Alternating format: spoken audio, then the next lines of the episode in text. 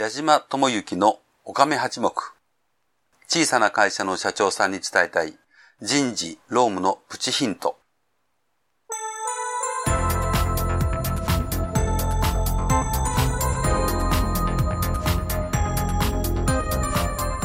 矢島智之のおかめ八目。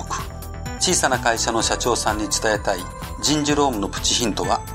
中小企業の社長さんに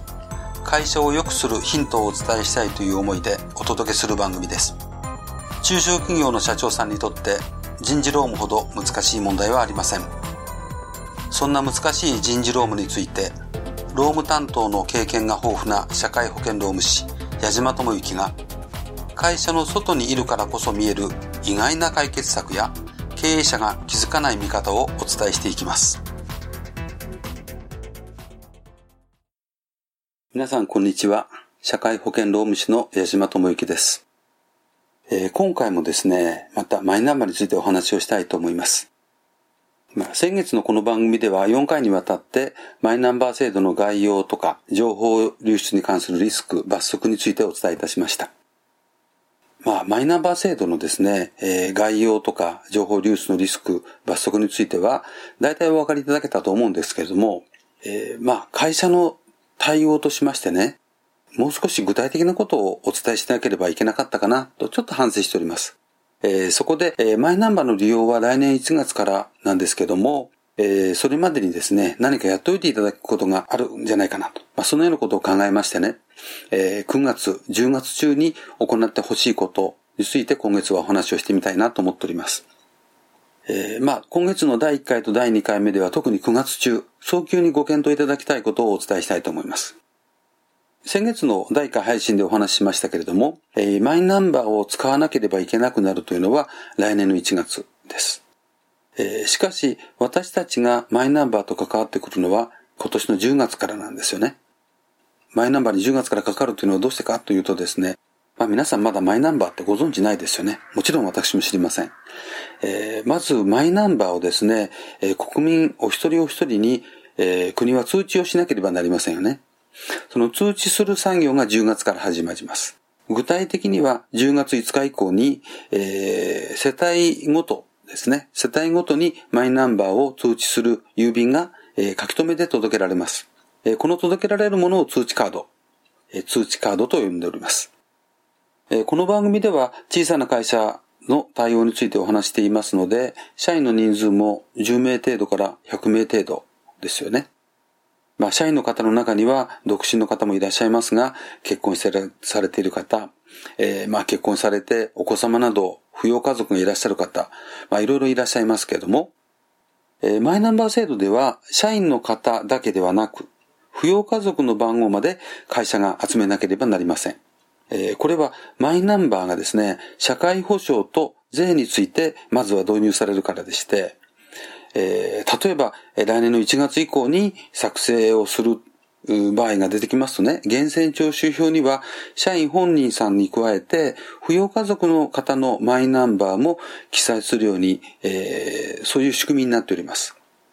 まあ、例えば、お子様、お子様と奥様ですね。えー、それから、えー、ご本人さんと。まあ、そういう家族構成でいらっしゃいますと、それぞれの方のマイナンバーを会社に届け出をされなければならないわけでして、まあ、小さな会社と言いましてもね、社員の人数のおおよそ2倍程度のマイナンバーを取り扱うんじゃないかなと私は思っています。えこのマイナンバーを知らせる郵便が今年の10月から社員の方々の住民票所在地に送付されます。まあ、住民票所在地っていうのがちょっと問題なんですよね。住民票所在地にたまたま今住んでいらっしゃらない方もいらっしゃると思います。まあその理由としてはいろいろあると思います。うん、例えば、住民票を移動しないで、えー、会社に、えー、勤めることになって、えー、通勤の時間の関係で、えー、たまたま今、えー、の住所に住んでるんだけど、住民票はまだまだ元々のところに残してますよ、なんて方もいらっしゃると思います。まああんまりいい話ではないんですけども、DV ですね、ドメスティックバイオレンスなどでですね、暴力を振られる方から、まあ、逃げてきてらっしゃるような方も、まあ、生活のためにですね、働いてらっしゃる。そういうケースも私ども何件もお伺いしております。そういう個々の事情はですね、なかなかまだ考慮していただけなくて、原則マイナンバーを知らせる郵便は住民票所在地に送られます。ですからまあ、社員の方々に対してですね、マイナンバーを知らせる郵便が10月に届くよということ。それから、このマイナンバーを知らせる文章というのは、まあ大事なものですよね。えー、ですから大事に扱ってください。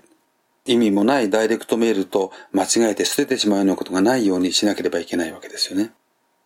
まずはこの2点を社員の皆さんに徹底していただく必要があります。まあ、社員の方に対してはこの2点ですよね。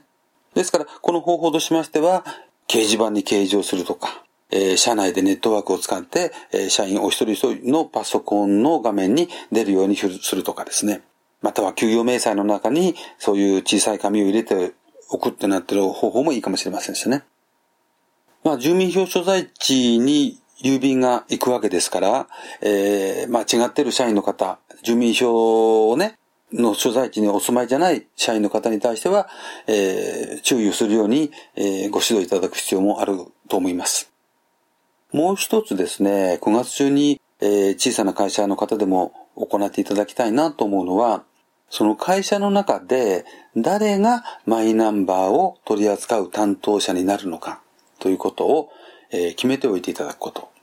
もちろんこれは社員の方にも通知していただく必要があると思います。本当にまあ従業員の方が少なければ社長様か、社長様と一緒に奥様が仕事していらっしゃれば、え奥様が担当されるなんていうのもいい方法ですよね。例えば、総務担当の方とか、経理担当の方が、えー、いらっしゃれば、その方を、えー、担当者という形で、えー、決めておくということもいいと思います。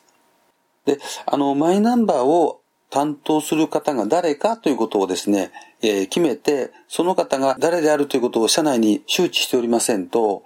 えー、いざマイナンバーを社員の方が持ってきていただいたときに、えー、社内でですね、うん、いろいろな文章とごちゃごちゃになってしまう可能性もあるわけですよね。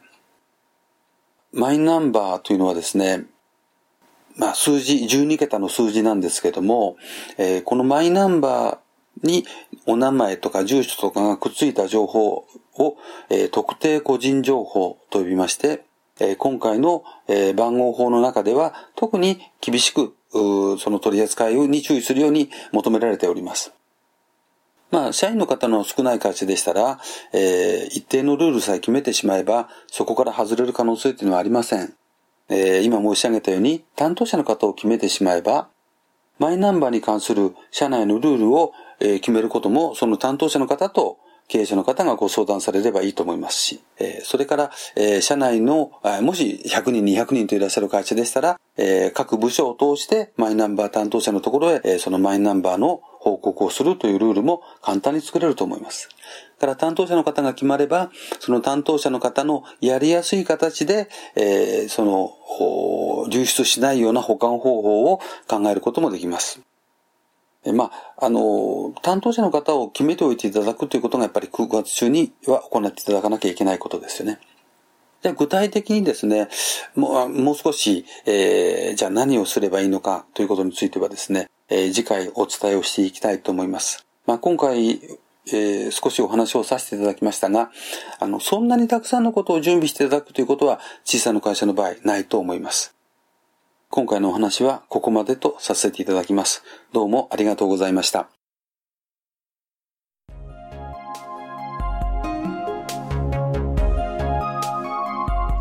本日の内容はいかがだったでしょうか？よかったというお褒めの言葉は好きですが、ちょっと違うんじゃないの？というご意見も大歓迎。人事労務に100点の答えはありませんから。この番組では感想や質問などを受け付けています。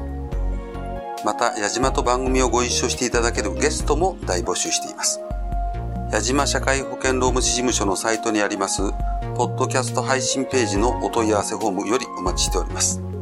サイトは、飛騨の社労士で検索してください。ではまた次回この番組でお会いしましょう。矢島智之でした。